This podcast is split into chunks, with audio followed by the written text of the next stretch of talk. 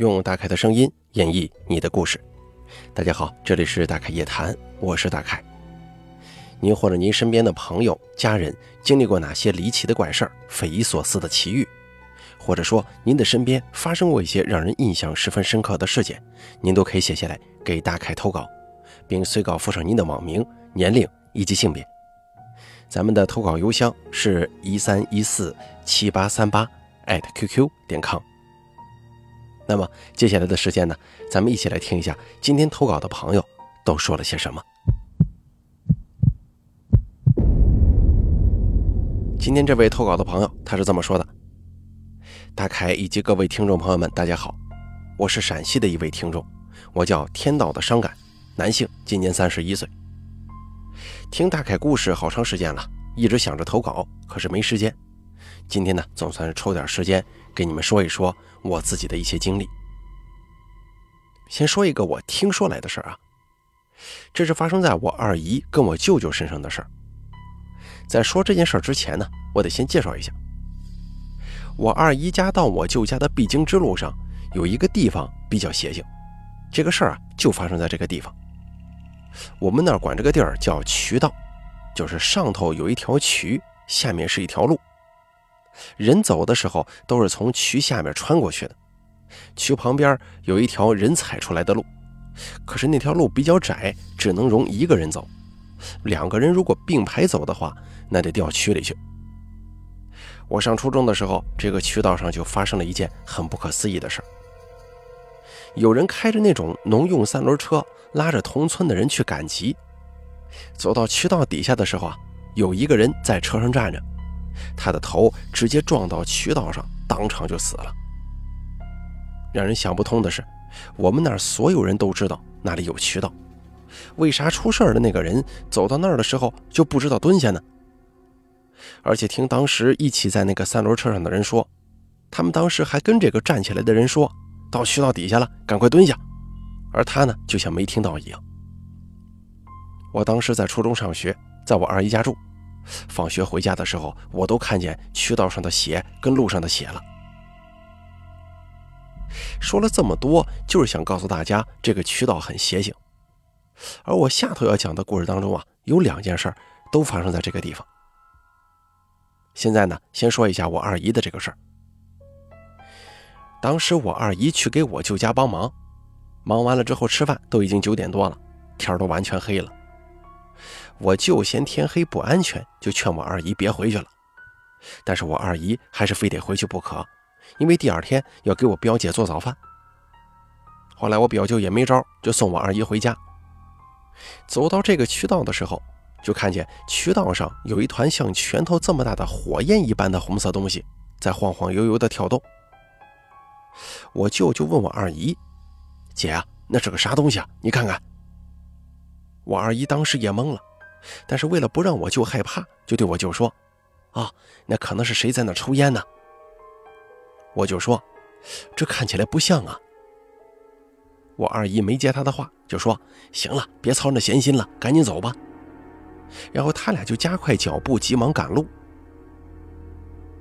过了渠道不远，我二姨就想着回头看看那个东西还在不。结果这不看不要紧，一看真是把魂都吓飞了。我二姨看见那个红色火球一样的东西一跳一跳的追着她跟我舅就这么过来了。我二姨赶忙拉着我舅的手就说：“赶快跑吧，那东西追咱俩呢。”然后就一路急跑到村子，连自己家都没回。看见他村第一家的人门开着，就直接冲进去住到那家人家中了。第二天才回的。还有我妹妹亲身经历的事儿，也是发生在那个地方。因为我上学的那所初中离我二姨家比较近，所以我跟妹妹上学的时候都是在我二姨家住着。有一天，我妹妹上完晚自习回家的时候，她走的不是渠道下边那条大路，而是走的渠道旁边那条小路。走着走着，就看见前头有一个人向她走了过来。这个人出现的非常突兀，就好像是瞬间出现在那个地方一样。当时把我妹妹吓着了。我妹就想，最好还是别招惹人家，过去就行了。因为我前头也说过了，渠道边那条路比较窄，所以当那个人走到我妹妹面前的时候，他就准备侧一下身子，让人家先过。结果就在我妹妹侧身的一瞬间，那个人消失不见了。当时把我妹妹吓得直接跑回我二姨家了。回家之后跟我二姨说了这个事儿，我二姨就半夜在门口烧了一些纸。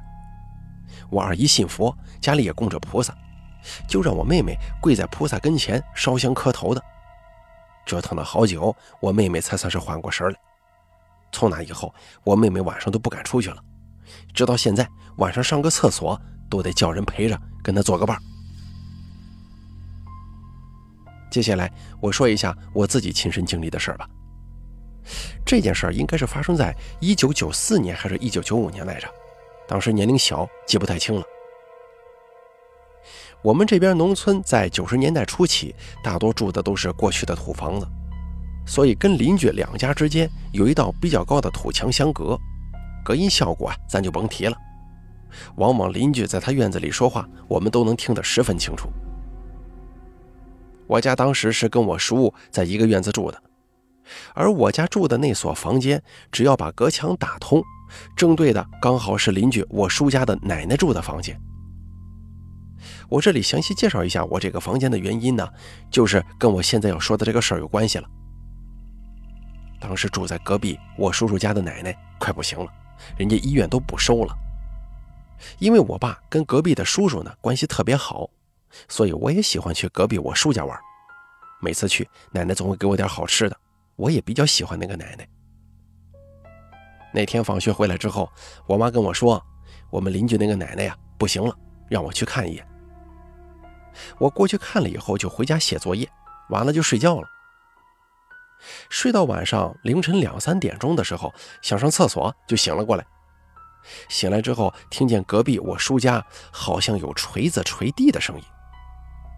我们这边原来要夯实基础，要找个二十多斤的石头，把中间挖个窝，然后装上木把，人提起来再使劲锤下去。而我听见的就是那种锤子夯基础的声音。我听了一会儿，就觉得是不是听错了呀？怎么深更半夜发出这种动静呢？不对吧？我就把我妈叫起来，让我妈也听听。我妈听了一会儿之后就说：“啊，可能是你叔知道你奶奶不行了，收拾一下院子，准备待客呢。”我当时也没多想，就去上了厕所。回来之后没睡着，我又听见有铁链子在地上拖动的那种声音，我就又让我妈去听，她说她也听到了。可不知道我妈当时是为了让我安心，还是怎么想的。我妈对我说：“可能是你叔啊，准备杀猪呢。”原来那会儿农村基本家家养猪的，也不是在猪圈里圈着，就是用铁链子拴到不碍事儿的地方就行。听我妈这么一番解释，我也没多想，睡着了。第二天我还没睡醒，就被我妈叫醒了，而叫醒我的原因就是。邻居奶奶去世了，去世的时间正好是我昨天晚上听见那些声音后不久。我就赶紧起床过去给我奶奶烧纸。可是进了家门，我看见这个院子还是之前的院子，并没有动过呀或者夯过土的痕迹，而且我叔家的那头猪也好好的在院墙旁拴着呢。我从小胆子比较大，也没在乎这些，就去烧纸了。烧完纸之后，我就问我叔家的堂弟，他呢比我小一岁，平时去我奶家也是跟他玩。我就问他：“你家昨天晚上干啥了？怎么又是铁链子声，又是锤子声的？”他很奇怪地看着我说：“啥也没干呢，昨晚都睡着觉呢。”我就问他有没有听到那些声音，他说他没听见，家里的其他人也没听见。我听了这话之后啊，当时也没太在意。后来才意识到，这个可能是灵异事件，应该是鬼差过来抓人了。那个用锤子夯基础的声音，可能就是他们走路的动静，而那个铁链子声，可能是锁魂的动静吧。但是这个呢，只是我长大以后的猜想，到底是咋样的，我就不清楚了。不过在那个奶奶还没下葬的时候，不知道从哪儿来了一只黑猫，它走到停放邻居奶奶尸体的床旁边了，被村里过来帮忙的人看见了，赶紧给赶了出去。后来我也没再见过那只黑猫。要是他没有被赶走的话，还不知道会发生什么事儿呢。而且这只猫出现的真的十分奇怪，之前在村子没见过这个猫，之后也没再见过。还有一件我在上小学六年级时候发生的事那个时候我家已经盖了新房，就从与我叔叔合住的那个院子搬出来了。那天天都快黑了。我爸说他想去隔壁村汉江那个地方焊个东西，就出门了。大概晚上九点左右的时候，家里来了个人，说找我爸有事儿，但是我爸没回来呀。我妈就让我去邻村叫一下我爸。那个时候手机没有普及，甚至我家里连固定电话也没装上，所以没法子打电话。而且我们村离邻村也不算远，大概就是三公里左右。农村社会环境也不错，不怕人贩子，大人也不担心安全这个问题，所以我也没多想，就去邻村找我爸了。前头我说过了啊，我小时候胆子比较大，现在胆子也不小，从来不怕走夜路，而且从我们村到邻村要经过三个村子的坟地，但是那些坟地都离路边还有个两三百米的距离，不用怕。当我走过第三个村子的坟地的时候，我突然听见我背后有人穿着拖鞋走路的那种拖拖拉拉的动静，鞋底子摩擦地面，那个声音听的是别提多清楚了。我当时还在想啊，怎么这么晚了还有人呢？不太在意，就自顾自地往前继续走。又走了大概有十分钟的路程，那个声音还是一直在我背后，他追追不上我，但是也没有离我很远。那会儿我就隐隐有些担心。是不是碰见坏人了？转身看了几次，但是都没见着人。我还想，是不是因为天黑没看见呢？刚好这个时候来了一辆车，我就借着车的灯光往后看，结果还是什么都没有。我当时还是不觉得害怕，甚至根本就没往灵异这方面想，管都没管，想着既然没人，我就是安全的嘛，继续走呗。等那辆车过去之后，我就发现跟在我背后的那个声音没有了。结果还没走几步呢，我又发现，在离我四五百米的苹果树地里，有一群人在唱戏。我们这边人去世之后啊，儿女会叫一些吹唢呐的，还有唱戏的人，在门口或者坟前唱戏。而我看见的就是那些唱戏的人。但更让我奇怪的是，没听说邻村有人去世啊。更何况那些人唱戏的地方既没房子，也不是在坟头，而是在苹果树地里。更让我想不通的是，苹果树地里又没电，那个唱戏的地方却灯火通明，怎么回事？当时不觉得害怕，还是觉得奇怪。可能真的是胆子太大，再加上小孩好奇心重，我竟然想过去看看到底是谁家在办事儿。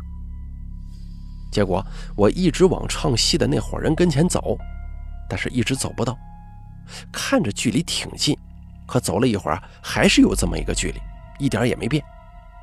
直到这个时候，我才想起了“鬼”这个字。不过想到虽想到了，还是没害怕，甚至心里还想着：你不让我看，我还不看了呢。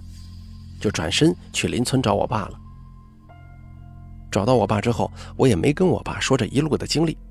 就对他说：“爸，有人找你有事儿，在咱家等着呢。”我爸那个时候正在跟那个焊匠焊什么东西，他让我自己先回去，东西马上就焊好了。焊完之后他也回去，因为我第二天要上学，他怕把我耽搁了。我就应了一声，又一个人回去了。而走到看见唱戏的那个地方的时候，我又发现唱戏的人不见了，就好像那个地方从来没有过热闹一样。我回了家，到了第二天也没什么头疼脑热的，也就去上学了，也没跟家里人说这个事儿。直到一年之后，我跟我妈聊天的时候，跟我妈讲了，我妈当时气得嫌我没跟她说，我就跟我妈说：“妈呀，我当时没觉得有多怕，而且也没啥不舒服的，就没跟你说。”后来我妈是千叮咛万嘱咐，以后遇到这种事儿一定得跟她说，要不然生病了都不知道啥原因。虽然这事儿把我妈紧张的不行，但我好像啊没有多大影响。事情已经过去很久了，现在想起来还是有一种好奇的心理。你想想，苹果树地里既没有坟，也没有房子，也没死过人，怎么有那么一大群唱戏的人呢？虽然我这个人胆子是比较大，但该敬畏的东西还是得敬畏，也是相信一些咱们看不见的东西存在。所以一直以来啊，不管是对菩萨还是对鬼神，始终保持一颗敬畏之心。这个呢，就是我遇到的一些比较灵异的事儿了。好了，咱们本期投稿的故事呢，就全部说完了。感谢这位朋友，也谢谢大家的收听。今天这位投稿的朋友，他十分详细的说了一些他的所见所闻、一些经历。不过，这位投稿的朋友胆子确实不小啊。如果是我一个人走过那种有很多坟地的路，不害怕也就算了，胆子算是不小的了。还碰见了一些诡异的事儿，甚至后头有人跟着啊。但这个人要打引号啊，竟然还是不怕，胆子真不小。这个让我是印象最深刻了。不过这个投稿呢，还有一件让我印象比较深刻的事儿，就是他讲的他那个舅跟他那个姨路过那个渠道的时候，有一团很红的东西，像是火在追他们那一段，我印象比较深。你想啊，如果真的他是从对吧，呃，骨骼里面渗透出来的这种所谓的灵火，他怎么会追人呢？大概呢也没见过那鬼火灵火的，咱也不知道是不是红色的火焰。但是不管是与不是，他这个追人。总是不对的吧？好了，咱们本期大凯夜谈做到这儿就结束了，感谢您的收听。如果您也想给大凯投稿，诉说一下您的一些奇奇怪怪的经历，请记住以下三种投稿方式：第一，关注大凯的微信公众账号“大凯说”，发送聊天信息给我；第二，加大凯的 QQ 投稿群四群五四六七六八六八四，把你的投稿发送给群主就行了。